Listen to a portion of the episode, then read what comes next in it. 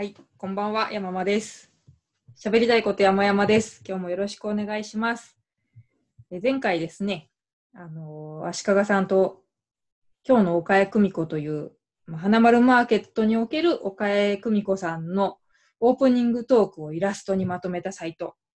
それを一緒に見ながらですね、どういうふうに書いてたのかとか、あと岡江さんご自身の魅力だったりとか、そういうことをまあだらだら当てもなく話をしたんですけれども、ちょっとそのお話を伺っている中で、私はあの自分自身は絵が描けないんですけども、その足利さんのイラストテクというか、なんだろうな、どういうふうに描いているのかっていうところをもうちょっと深掘りしたくなっちゃって、あの回を分けてですね、エピソードを分けて、ちょっとそっちに集中して、岡谷さんの話題はまあ前回、今回は足利さんがどういうふうに絵描いてるかみたいなところを伺いたくて、ちょっと足利さんに引き続きお付き合いをいただいております。よろしくお願いします。お願いします。さっきですね、話を伺ってて、2つ気になったのが、毎朝毎朝、岡江さんのオープニングをイラストに描いてる。だけども、岡江さんご自身の表情の方が面白いっておっしゃってたんですよ。絵よりも。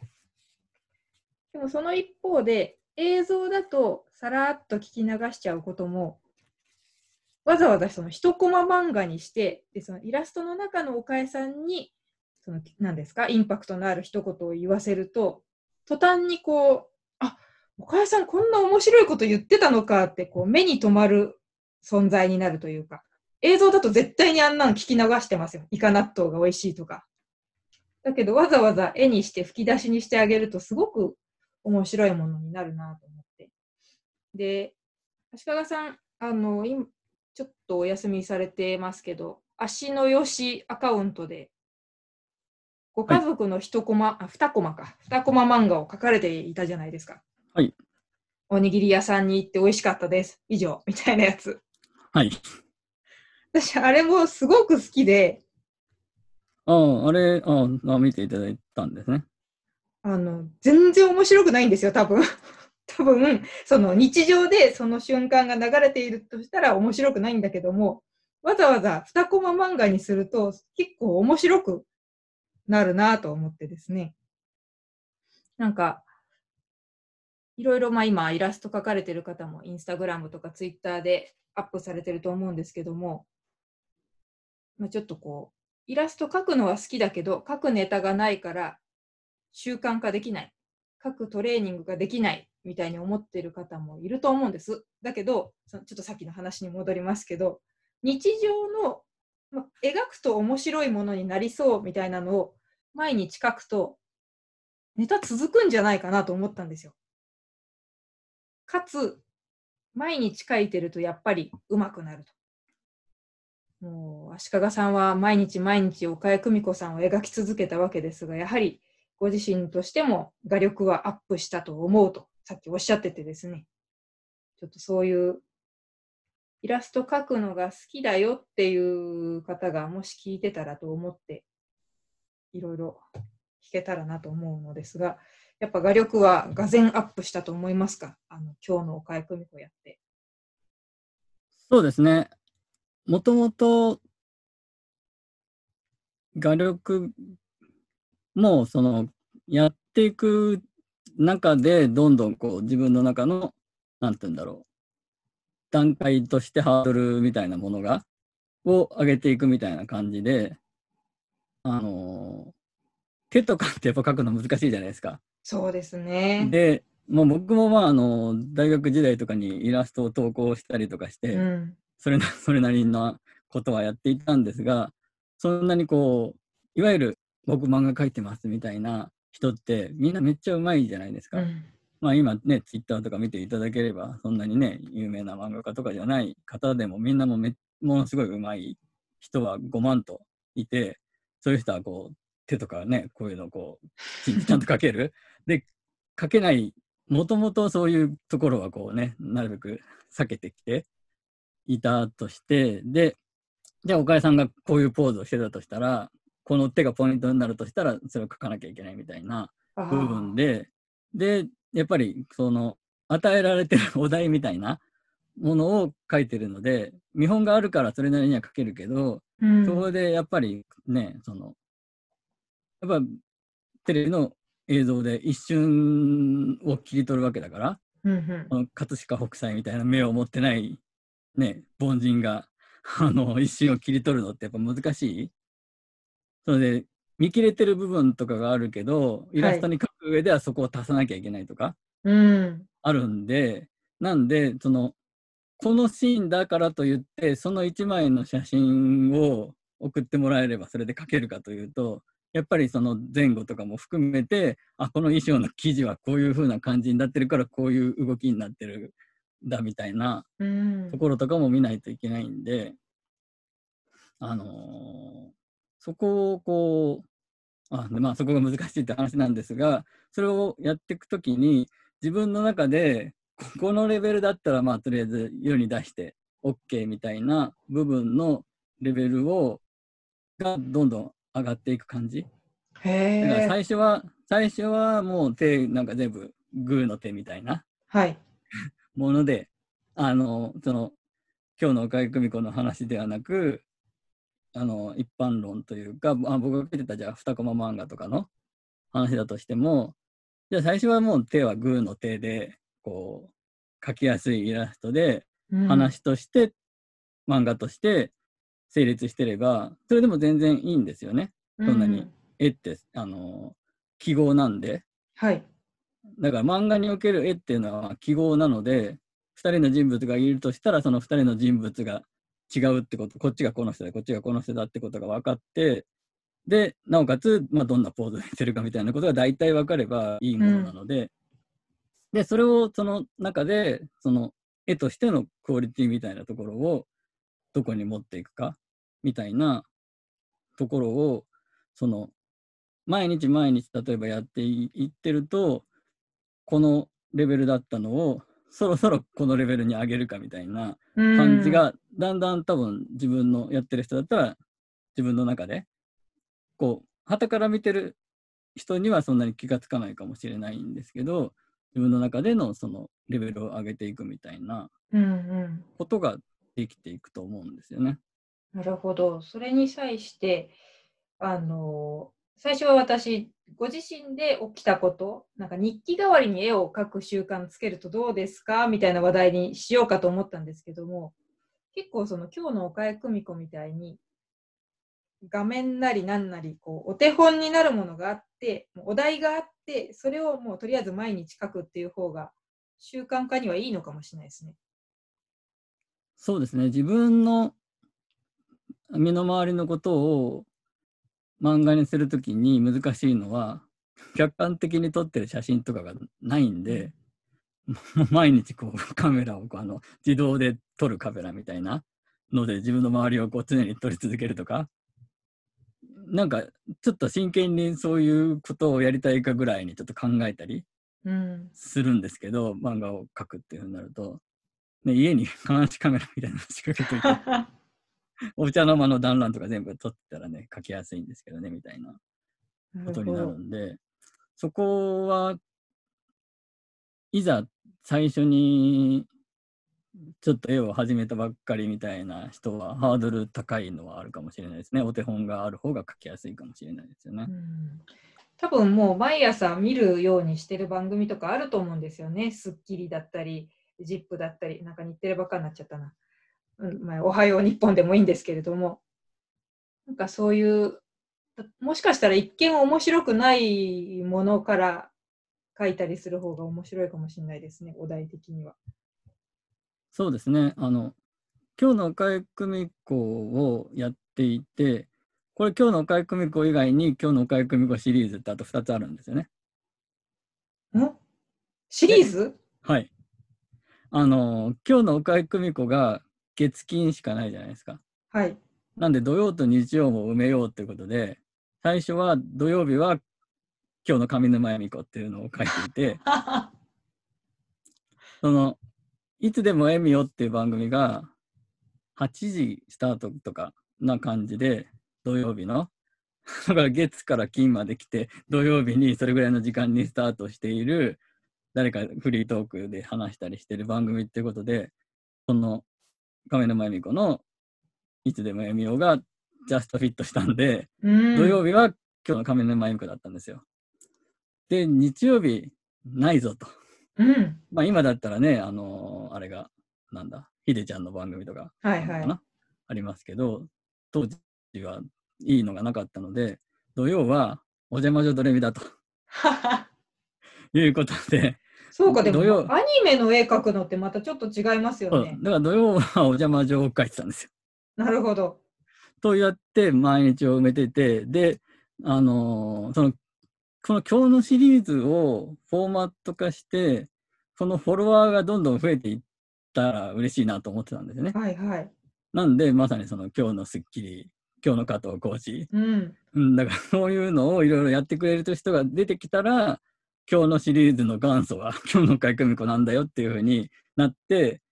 ステータスが上がるというか、いやらしい言い方だけど、あるじゃないですか。あ、じゃあ、このフォーマットは真似 OK なんですね。なんで、このフォーマットはね、ぜひ真似してほしいんですよ。むしろ真似してって感じですね。あ、うんでもこれ絶対にその自分の企画力というか、ネタ思いつき力もアップするし、画力もアップしするし、めちゃくちゃいいフォーマットだなと思ったんですよ。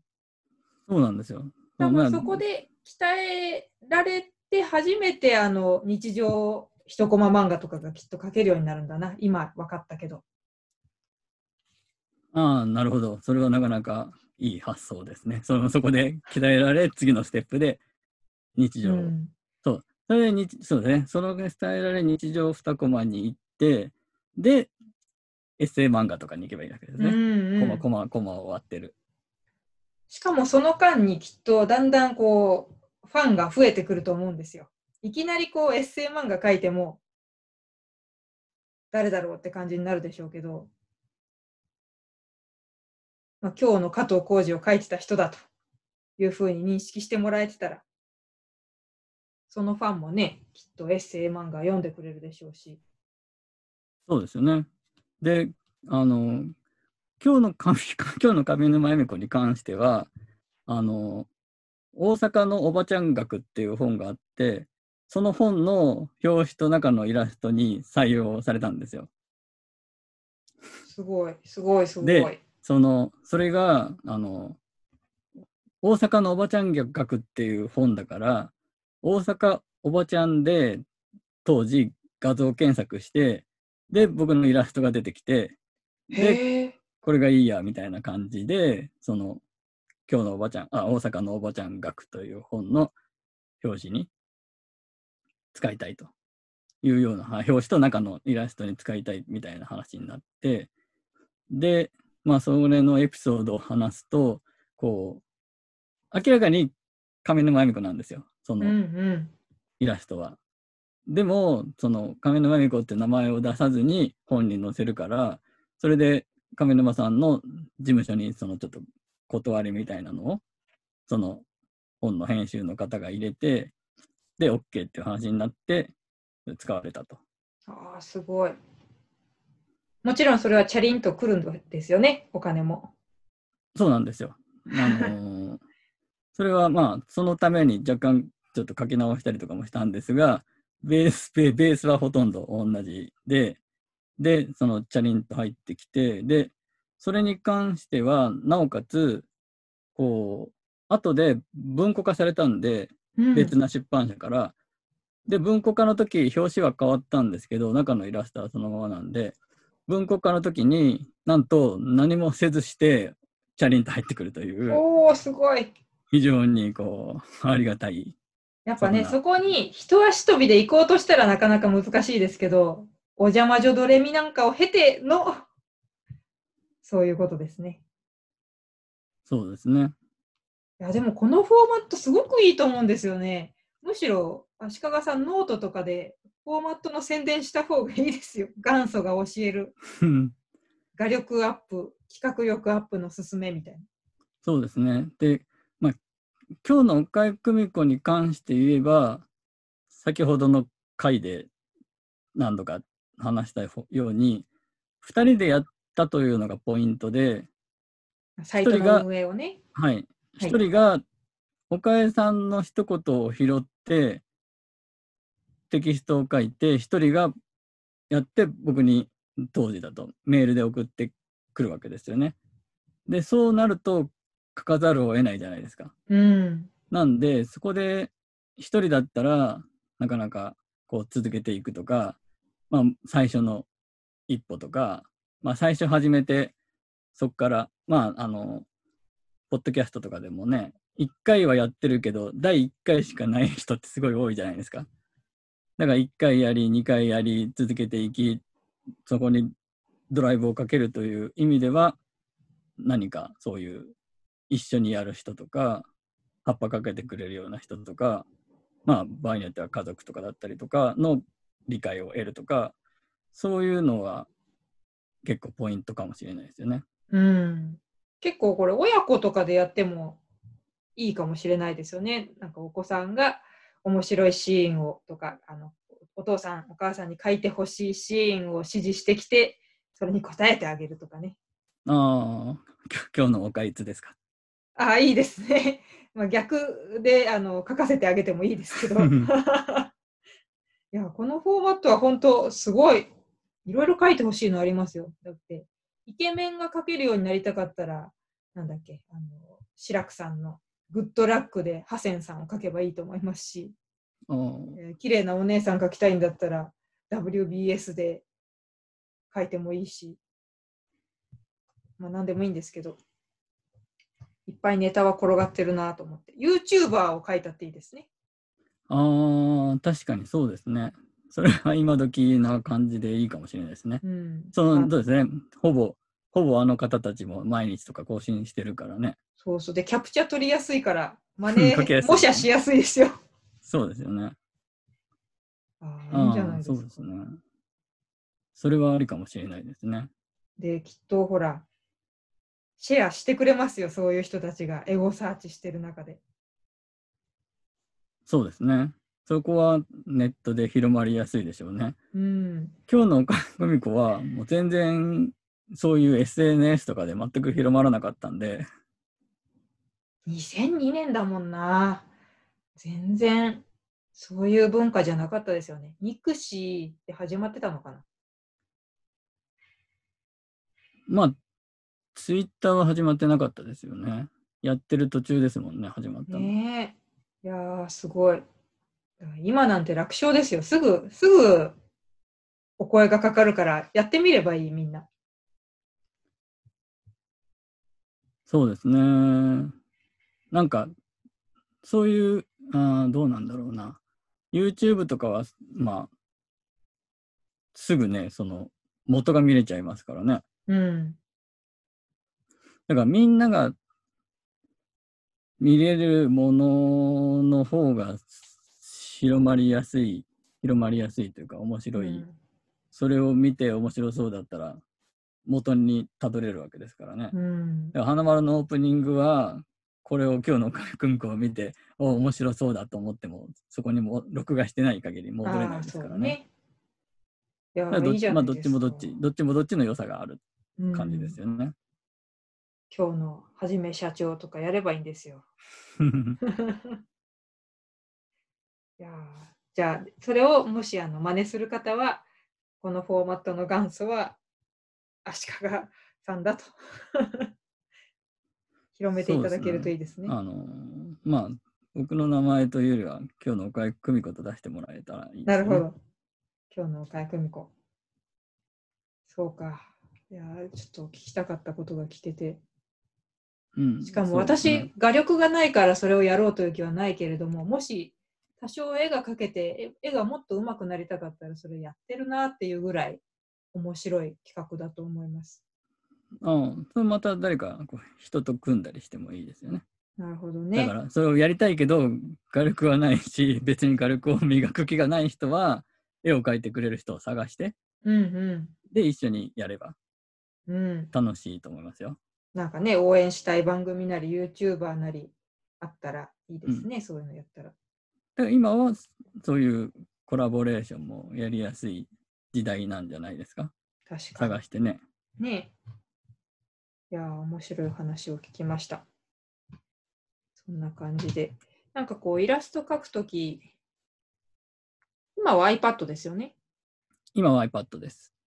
えーななんていうソフトを使ってるんですか？あ、プロクリエイトというソフトを。使ってますみんながククリスタってや略してるやつですか？それは違う。あ、それはクリップスタジオなんですよ。じゃあちょっと違うやつだ。はい。あのーでも、有名なのです。あのー。イラス iPad でイラスト描く人はプロクリエイトが多くて、はい。で、漫画となると、漫画独自のこう小回りをしてくれるとか、トーンを貼るとか、そんな感じの漫画用のがクリップスタジオで、うんなんで漫画を描く人はクリップスタジオの方がいろいろと、あの、便利？あの、吹き出し書いて、なんか吹き出しが簡単に書けたりとか、文字が入れやすかったりとか。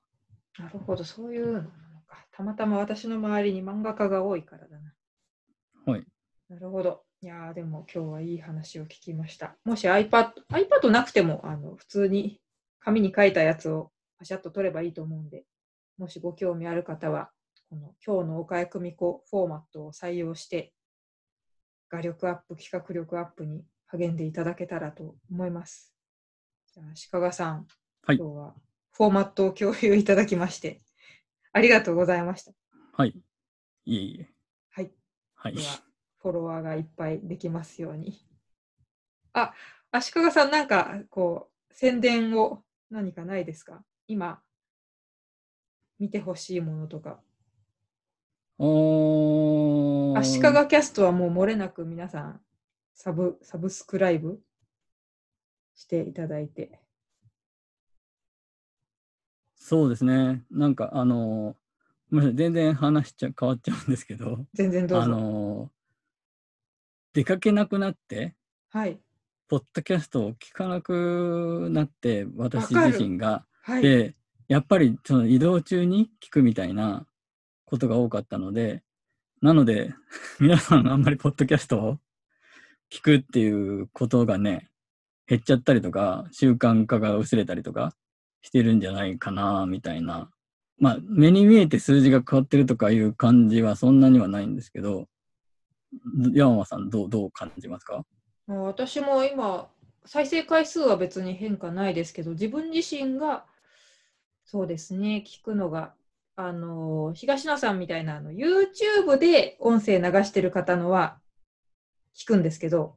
ほら、家だと Wi-Fi 環境整ってるから聞きやすいんですよね、はい YouTube が、はい。そっちは逆に増えたんですが、ポッドキャストは減ってますね。うん。うんなんで、そうですね、そこら辺を 盛り上げる企画というか、とかあ、ね。ーなんかそれで私、YouTube でも音を流し始めました。はい。今ね、井戸田さんとか頑張ってますよね。あ、そうなんですね。みんなあのな。、YouTube にポッドキャストを流すんではなくて、うん、もうあの YouTube 芸人化してきてますえー、すごい。よ。YouTube に最適化してきてるんじゃないかと。さすがですね。なるほどな。なんで、そ足利こキャストはどうするんですか？足利キャストは、多分、もし映像をやるとしたら、ポッドキャストとはちょっとまた違う感じの企うん。画になるかなと思っていて、例えば1分、1分くらいで、なんかちょっとテクニックが学べる動画とか。なんかそんな感じかなとか、今こうやって、ズームとかでね、その、やり始めて、前、あのーね、山間さんももしかしたらご覧いただいたかもしれないんですけど、調布のお蕎麦屋さんの、はい。あの、ズームでつないで、YouTube でライブ配信とかして、あれが、まあ、内容はともかくとして、ちょっといろいろ注目していただいたりとかしていて、毎日新聞にうん。載ったりとか、今度また違う新聞の取材も来てるんですよ。おー、すごい。みたいな動きがあったりとかもあって、で、まあ一つはその生配信にちょっと興味がというか、ね、山さんもやられてましたけど、生はやっぱ生と生で、ポッドキャストだったり、もうその収録した動画と生はまた全然違うなと。で、あの、まあ、調布の、調調布で放送したのは、コメントとか全く入ってこなかったんで、まあ、ある意味、そこの双方向性とかはなかったですけど、やっぱライブと、その、撮ってあるものっていうのは全然違うから、別なアプローチになるというか、な感じで、それはそこも興味があるし、その動画として何かを、ポッドキャストではなく、音では、音だけではなく、動画として出していくっていうことに関しても、こうやって慣れというか、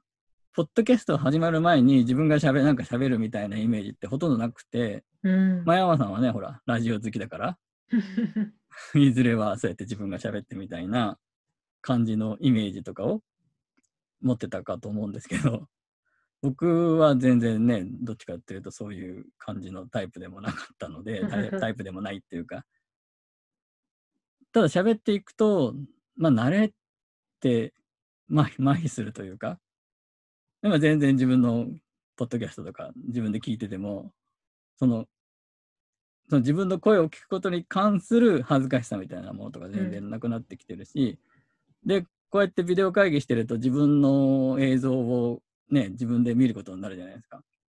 で、すごい嫌じゃないですか。嫌じゃないですかっていうか、まあ、若干いろいろ気に気に気になるって言った方がいいのかな。気になるけど、これもだんだん慣れてくると、あまあまあ、どうせだって普段人と会って会議してるときは、この顔もっと見られてるわけだから、それをこうやって自分がフィードバックして見られてるかどうかの違いなだけなわけじゃないですか。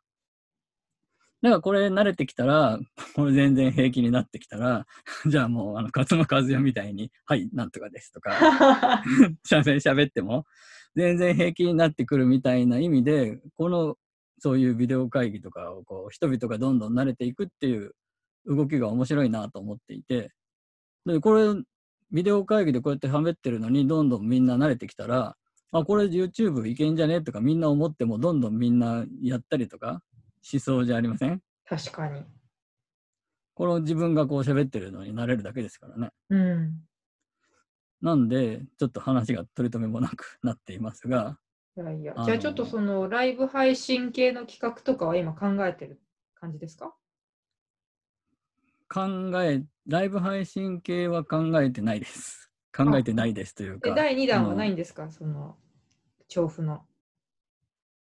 あー、あのーちょっとネット通販を始めようとしていて、そのネット風通販の商品紹介をライブ配信とかでやったらいいんじゃないかみたいな提案はしてるんですけどね。はい。すごい。ちなみに、その新聞で取り上げられたという、えー、新神大寺のはい中継動画は今も見られるんですよね。アーカイブされてるんですよね。はい、今も見られます。なんて調べると出てきますかね、タイトル。えーっ大とです寺、ね。神大寺散歩なんですが、えーっと、昭和30年代の神大寺散歩ぐらいまで入れればいけるんじゃないですかうね。んうん。再生200は超えてましたね。おお、すごい。もし気が向いたら、気になる方は見ていただければと。うん。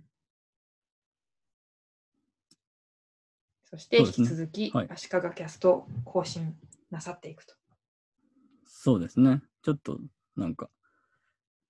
あまり聞かなくなってきたというのもあり、そのちょっとモチベーションは下がり気味ですかね、今。ポッドキャストに対する。そうか。まあでもほら、東京もちょっと光が見えてきた感じなので、また、そうですね。ちょっと子供の学校とかもね、始まりそうな感じで、なんかうう分散登校になるみたいなんですけどね。へえあのー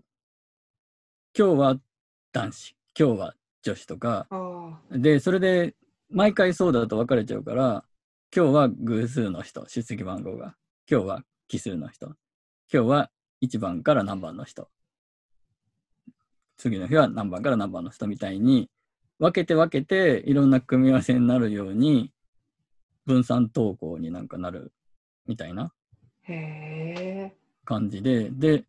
で、なんで子供の話をしてるかというと、その家族が家にずっといると、ポッドキャストの収録タイムもなかなか難しいとか、よね。ううんそういうのもあるんで、ね、だって、ゴリゴさんとかもね、お子さんがずっといる状態だから、あれだけずっとね、更新していたポッドキャストも、毎日は難しいみたいな、ね、状態になってるみたいなんで、日常が 早く戻り、そうですね。ね、その、お出かけの時に聞けるようなうん。状況になればいいなっていうことではあるんですが、はい。そうですね。で、で子供が学校始まったら、また 弁当作んなきゃみたいな。そうか、弁当パパだから。いやそういう日が早く来ますようにということで。まあでも、そのま、それまでの間にイラストのね、習慣化とか取り組む方は今がチャンスなんで、さっき申し上げた、え今日のおかえ組子フォーマットを取り入れてみる方はぜひやってみてくださいということで、ね。はい。今日はどうもありがとうございました。はい。ありがとうございましたありがとうご。ざいました。